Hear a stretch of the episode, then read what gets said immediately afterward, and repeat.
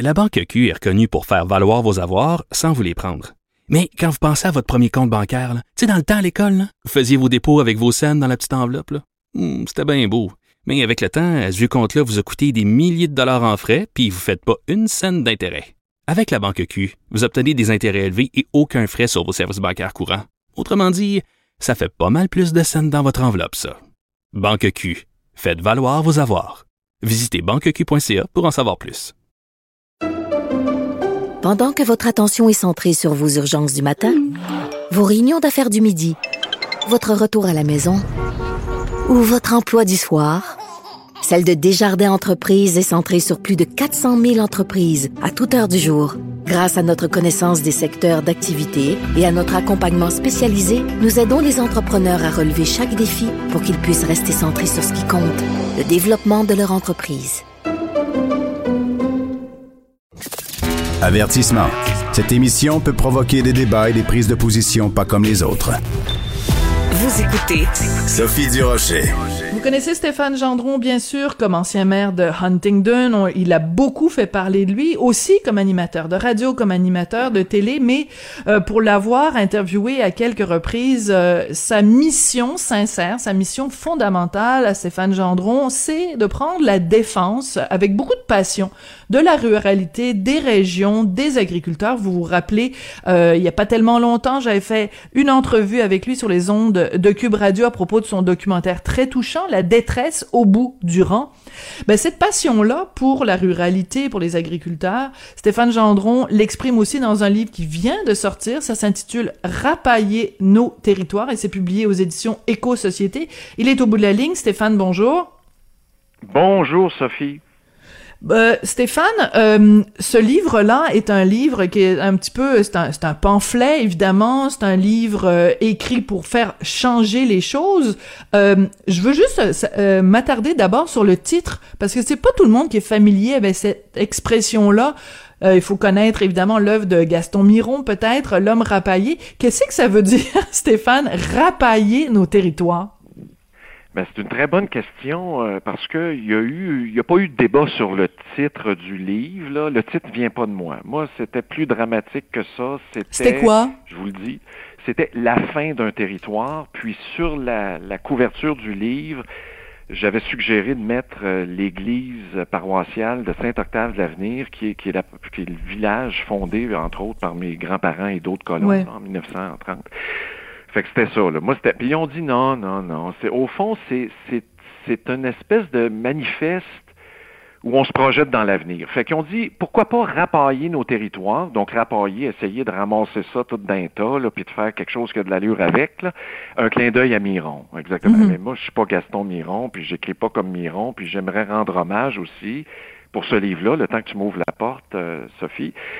Ce livre-là, là, c'est aussi un travail éditorial avec Barbara qui, qui, avec qui j'ai travaillé, qui m'a été assigné par Éco-Société. Puis cette femme-là euh, m'a accompagné, m'a challengé, euh, elle m'a aidé aussi dans l'écriture. là. Moi, j'ai j'ai une pensée très anglophone dans le quotidien là, du milieu d'où je vis actuellement. Puis, bon, mes tournures de phrases sont souvent en anglaise.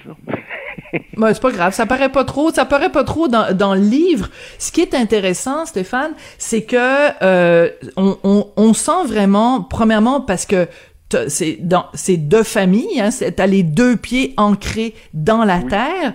Mais la raison pour laquelle ton livre au début devait s'appeler La fin d'un territoire, c'est que ce que tu nous décris, c'est euh, un milieu rural qui est déconsidéré, qui est morcelé, qui est euh, une production qui est euh, déshumanisée.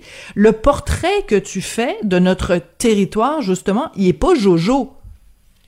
Non, non, c'est une très bonne description, c'est ça, morcelé, désertifié, séché. Tu sais, on parle beaucoup de la sécheresse, là. Bon, c'est épouvantable, il fait chaud de plus en plus longtemps, on manque d'eau, mais, mais nous autres, la désertification socio-économique, de la ruralité rurale. Moi, c'est drôle, en écrivant ça, Sophie, j'ai comme inventé une expression, là.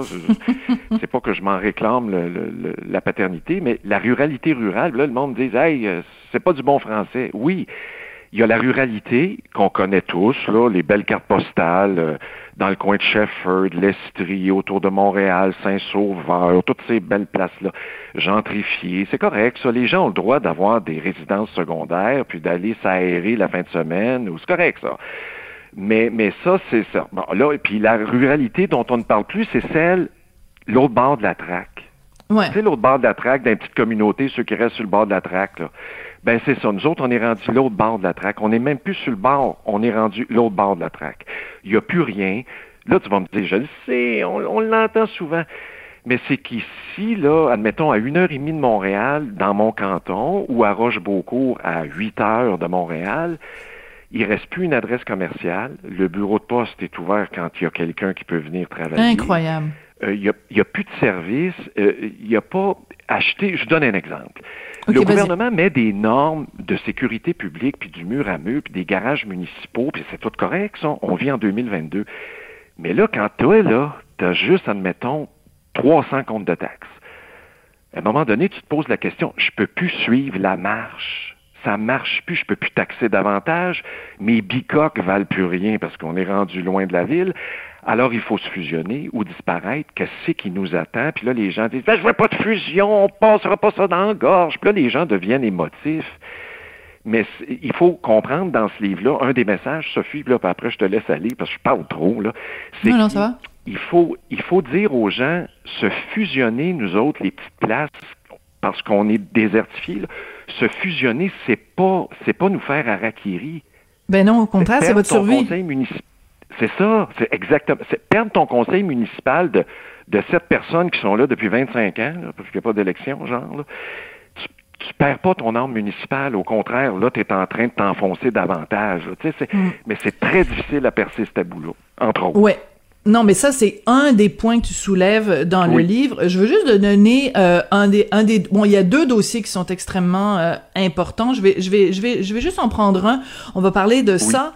Toute la question de la main d'œuvre étrangère. Ça, c'est un dossier dont on ne parle pas suffisamment. Tu dis que c'est carrément, euh, bon, euh, sans parler nécessairement d'esclavage, mais c'est un système de courtage humain. En fait, on, on achète des individus puis on, le- on leur donne un job temporaire. Quand on n'a plus besoin d'eux, ben retournez chez vous. Ça, ça crée pas des, des communautés très fortes. Qu'est-ce que le gouvernement devrait faire pour que ce soit plus équitable et que ce soit plus favorable justement pour la main d'œuvre étrangère? Ben, pour la main-d'œuvre étrangère, le portrait là, qui change d'année en année, là, moi j'ai connu ça, j'étais petit gars. Là. Quand, quand je travaillais sur la terre à Saint-Rémy, là, enfant, Hmm. euh, j'ai quitté genre pour l'usine, après j'étais ado. Ben là, les Mexicains commençaient à arriver à Saint-Rémy, puis au plus fort, c'était des milliers, des milliers. C'est super. Moi, moi je suis pas contre. Je suis pas contre le fait que des gens ici viennent travailler plus s'intégrer. Ah, c'est là l'histoire. Là, actuellement, il y a à peu près 15 000 travailleurs étrangers, bon an, mal an, qui sont en fly-in, fly-out, comme à Bay James dans le temps. Ils viennent ici huit mois, admettons, Ouais. tout dépendant de leur permis de travail, là, huit mois, 12 mois, peu importe. Puis après, ils retournent, puis après, ils reviennent, puis après, ils retournent, puis après, ils reviennent. Bon. Surtout dans le laitier. Puis là, tu te promènes d'un rang, Sophie, là, ça dépend où tu vas, là, mais dans, dans l'industrie laitière. Tu te promènes d'un rang, puis quand t'as l'œil, l'urbain le voit pas, mais toi, quand t'as l'œil. Ah, il y a une roulotte pas loin de... Ah, OK, pas loin de la chambre de traite. Une roulotte, deux roulottes. Ah, tiens, des maisons mobiles. C'est ça, ils, ils vivent là-dedans.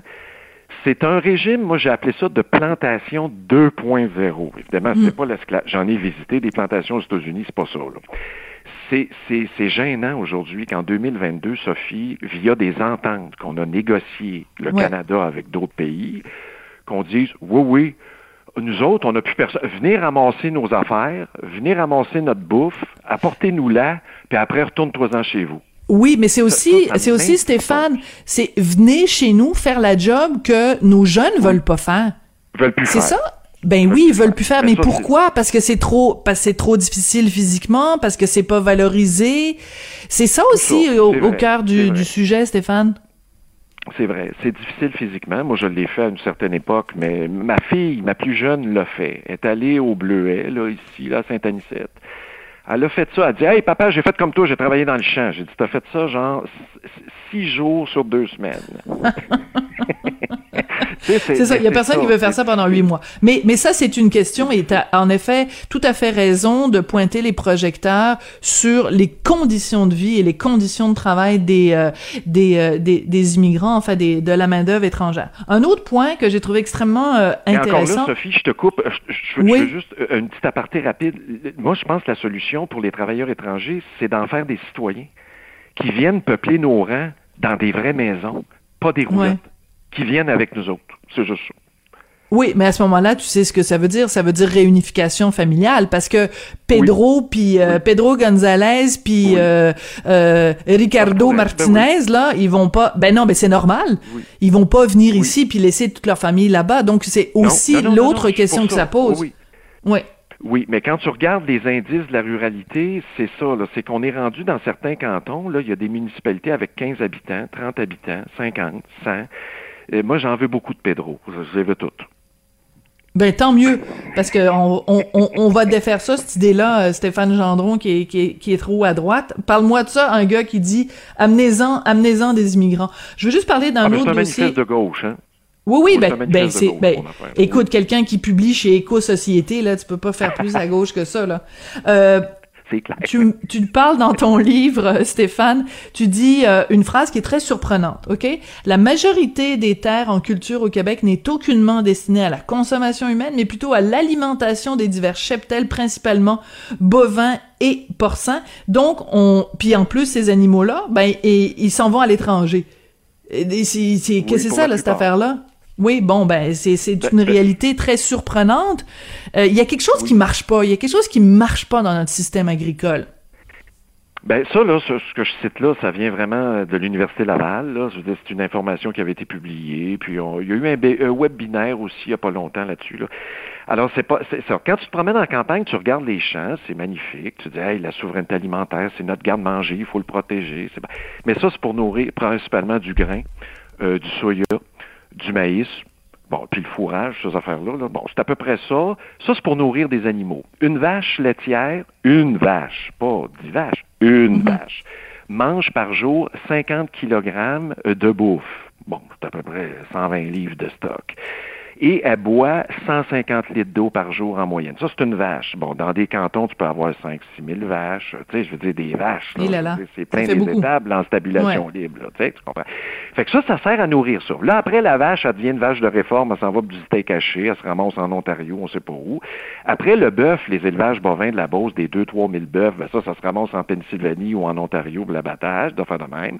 Le porc, lui, Olimel, puis tout ça, il y en a qui est chippé en Asie. En Asie, là, savais-tu qu'en Chine, là, le porc congelé, là, ça vient du Québec. Numéro un. Ben oui, on a euh, même des publicités. On a des, des, publicités pour le porc du Québec en disant, euh, ben, pourquoi tu veux pas manger du porc du Québec? au Japon, ils sont fous de notre porc. On se l'arrache, c'est ça, c'est correct. on a développé une, agriculture d'exportation, donc il faut toujours bien nourrir ces, ces enfants-là, ces enfants-là, ces animaux-là. Alors, puis le reste, pour nourrir le peuple, ben, c'est les petites fermes de proximité et les terres noires des jardins du Québec qu'on a qui sont en train de disparaître par l'érosion. Moi, je pense, Sophie, le modèle est allé au bout de sa limite. C'est ça que tu dis, ben c'est la thèse centrale de ton livre. Donc euh, il y a, il y a, y a on, est donc il faut rep parce que tu ça, ça s'intitule rapailler le territoire et en fait il faut repenser le territoire, il faut repenser la façon dont dont dont on dont on conçoit tout ça, mais en même temps je t'entends parler, puis c'est des choses dont on ne parle quasiment jamais on va avoir le bonheur est dans le pré, il faut matcher des, euh, des agriculteurs, faut leur trouver une blonde, faut leur trouver un chum. Euh, mais dans la vie de tous les jours, là, euh, pendant la pandémie, on en a parlé plus parce qu'évidemment, il y avait des problèmes d'approvisionnement, mais on n'en parle pas assez. Écoute, un autre point qui est très intéressant dans ton livre, il y en a plein, hein? Il y en a plein qui sont intéressants. La culture du cannabis, je veux que tu nous expliques et que tu expliques aux auditeurs de Cube Radio cette phrase, pour moi, est complètement surprenante. Tu dis la culture du cannabis, c'est un exemple de la façon dont, euh, de comment la ruralité s'est fait passer un sapin. Qu'est-ce qui s'est passé avec la culture du, cannabis, puis comment ça se fait qu'on s'est fait passer un sapin? Ben, quand on a commencé à parler de la légalisation, moi j'applaudissais à 12 mains parce que ouais. pas parce que je suis un consommateur de cannabis, c'est pas ça l'histoire, c'est parce que je voyais en Californie puis au Colorado il avait fait ça plusieurs années avant nous, puis ce que j'observais, moi, moi c'est toujours l'aspect occupation du territoire politique public. Puis là, je lisais des petites communautés rurales qui étaient dévitalisées, par exemple en Californie, mm-hmm. ont pu se relancer puis même se relancer avec le monde de la place, puis des néo-ruraux, puis là, il y avait des belles entreprises. Puis écoutez, c'était, c'était des histoires de... J'en avais frissons, je me disais... Des success stories. Des success stories. Oui, oui. Puis, puis moi, quand j'étais maire à Huntington, on avait 1200 plantations de cannabis dans la région, tout illégal, évidemment. Ben oui. Quand on avait avec la police, puis tout ça, puis je me disais, quel... C'était de la nouvelle argent qui aurait pu rester en région. Fait que Trudeau a mis ça dans des usines avec des gars à cravate. Bon, je vais me limiter là, dans mon commentaire. Puis c'est ça, c'est les villes qui ont eu le fric du cannabis. On s'est fait passer un sapin. Puis là, à un moment donné, j'appelle l'UPA, dans le temps où ça se parlait. Mm-hmm. Puis là, l'Union des producteurs agricoles. Oui, l'Union des producteurs agricoles, c'est ça. Puis là, le directeur général, il dit, Stéphane, il dit, on a perdu la guerre du cannabis, on n'a pas, on n'a pas reconnu le cannabis comme étant un produit, entre guillemets, agricole.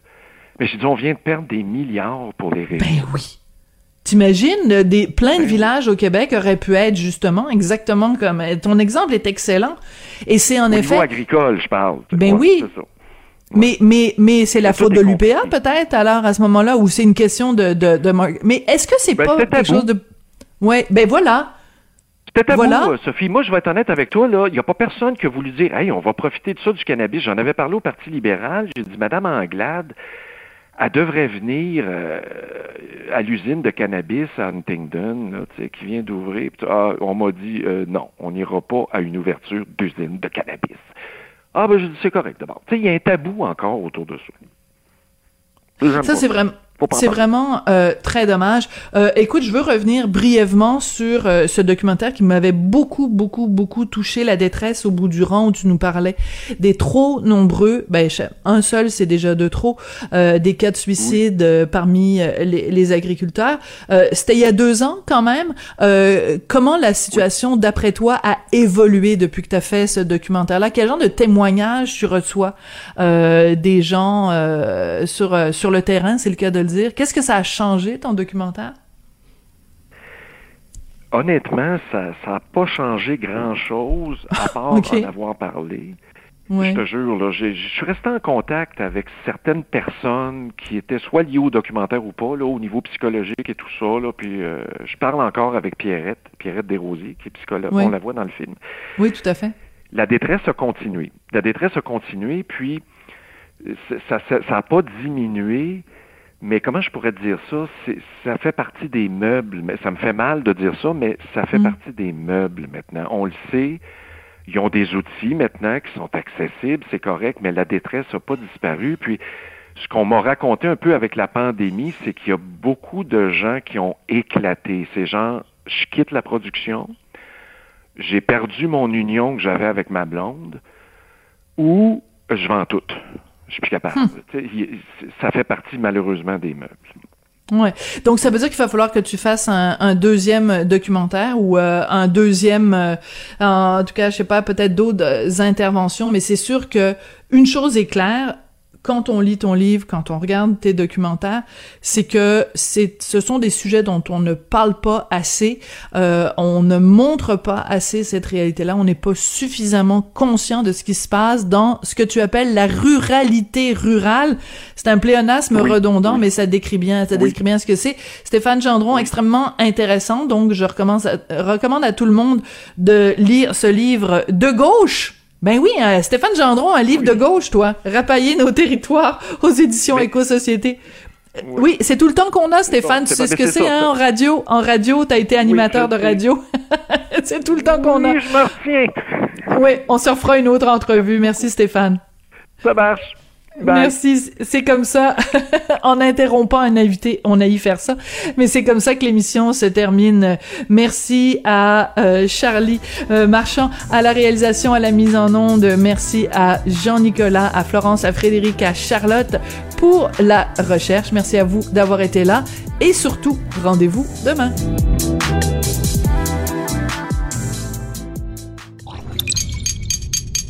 Cube Radio.